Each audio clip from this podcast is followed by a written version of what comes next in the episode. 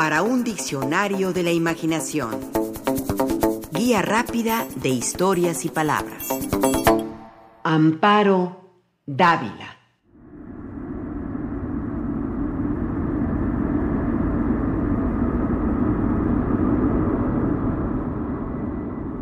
Lúgubre, siniestro, son los adjetivos más comunes. También inquietud e incertidumbre. En los cuentos de la escritora mexicana Amparo Dávila pasa algo sin que sepamos qué, como estar en un cuarto con ventanas y puertas tapiadas, encerrados con criaturas innombrables e indefinidas. Son presencias que atribulan y desasosiegan, difíciles de precisar si corresponden al terreno de lo real o lo imaginario.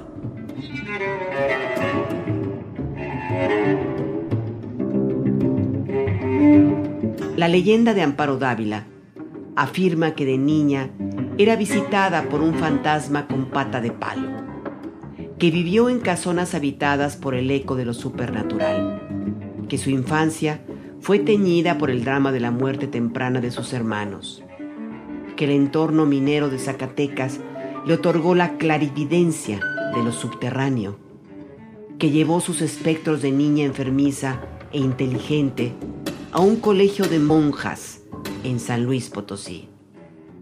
Sin embargo, la verdadera escritora que es Amparo Dávila no está en la biografía de antaño, esa de las ánimas en pena y los pasajes abruptos y desolados. Eso es mercadotecnia editorial. Sirve para atraer lectores, para forjar una leyenda. Amparo Dávila en realidad se encuentra en otra parte, en su voluntad de urdir un estilo impecable y efectivo. También en una estrategia esencial, la de mostrar su noción de mujer zacatecana, mexicana, universal, oprimida y transgresora, en el ambiente macho y conservador que le tocó vivir. Lo católico, la pertenencia de sus protagonistas varones a los caballeros de Colón, los maridos que solo obedecen al mandato de su voz, las intocables buenas costumbres, las señoras bien, siempre amenazadas por algo, constituyen una indiscutible presencia.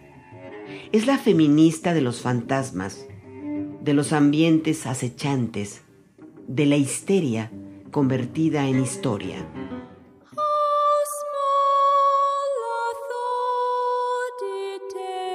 Esto del feminismo que ahora nos parece evidente, no lo era tanto en 1959 cuando Amparo Dávila publica Tiempo destrozado, su primer libro de cuentos.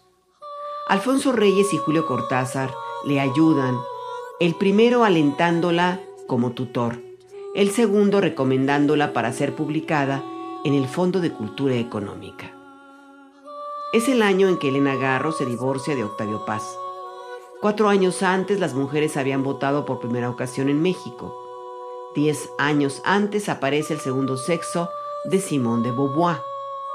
En 1950, una muy joven e intuitiva Rosario Castellanos, en su tesis de licenciatura titulada sobre cultura femenina, abre camino al puntualizar que, ante la proverbial superioridad machista sobre lo femenino, y para no repetir esquemas impuestos que ellas mismas acatan como naturales, las mujeres deben atenerse a la propia tentativa, a la propia labor, al propio hallazgo.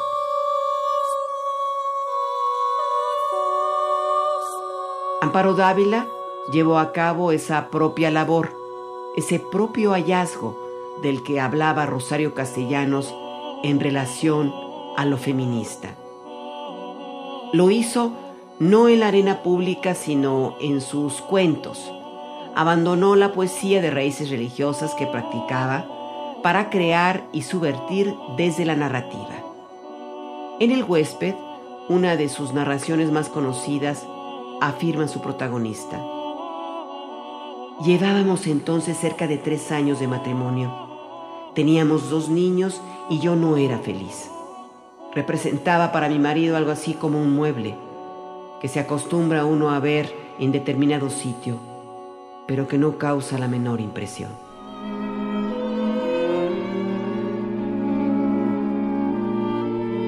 Amparo Dávila escribe sobre lo femenino para decirlo, para ponerlo al descubierto y legitimarlo.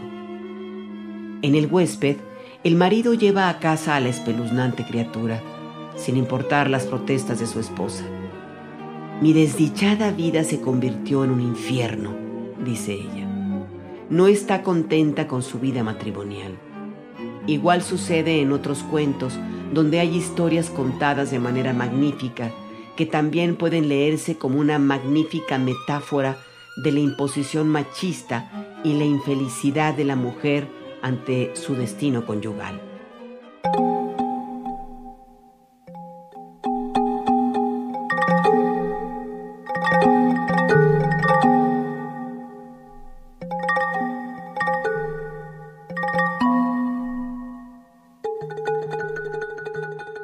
No le falta razón a Cristina Rivera Garza cuando afirma, Amparo Dávila arremetió con las mejores estrategias de escritura del terror psicológico y el fantástico oscuro para dar cuenta del horror que liga a hombres y mujeres en el contexto de un patriarcado tan feroz como robusto.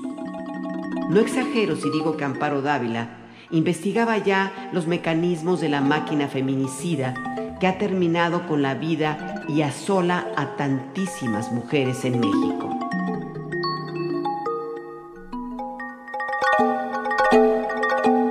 Cristina Rivera Garza, por cierto, fue una de las primeras en rescatar a Amparo Dávila del casi virtual silencio en que se le mantenía. La convirtió en personaje de su novela La Cresta de Ilión.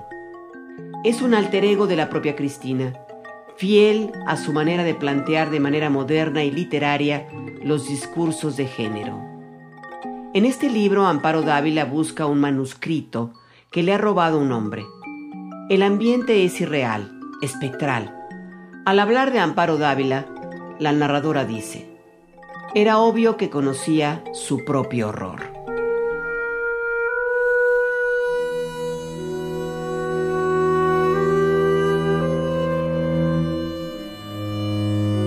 El horror, la indecible tristeza, la elocuente aunque invisible amenaza, el malestar de la angustia del miedo, eso es Amparo Dávila y su literatura. No sé tampoco hasta dónde soy feliz, escribe la protagonista de Árboles Petrificados. Así, en una frase, todo un mundo.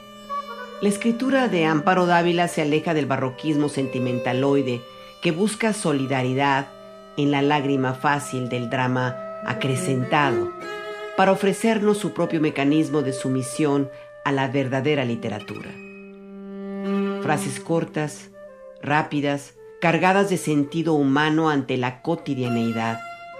He dicho cotidianeidad, no ambientes fantásticos, sobrenaturales. Es la pérdida de lo cotidiano lo que trae como consecuencia ese ambiente ominoso o siniestro, y es la repetición de lo cotidiano, el día a día donde nada pasa o se espera algo que no llega, lo que también detona el hastío, la sensación de frustración y zozobra de que algo anda mal.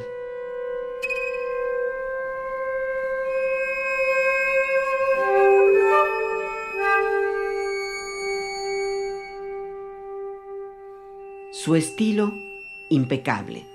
Obtiene provecho de cada frase que decanta y pule.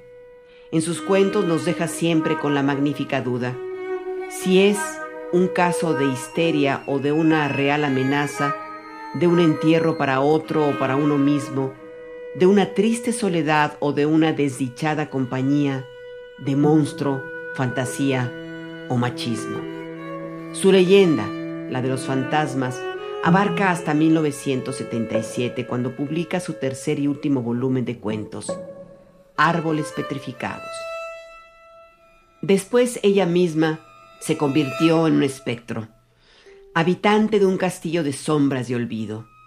Solo sus cuentos están vivos para recordarnos que la calidad atraviesa paredes, que no se le puede matar con estacas, desmemoria, silencios literarios.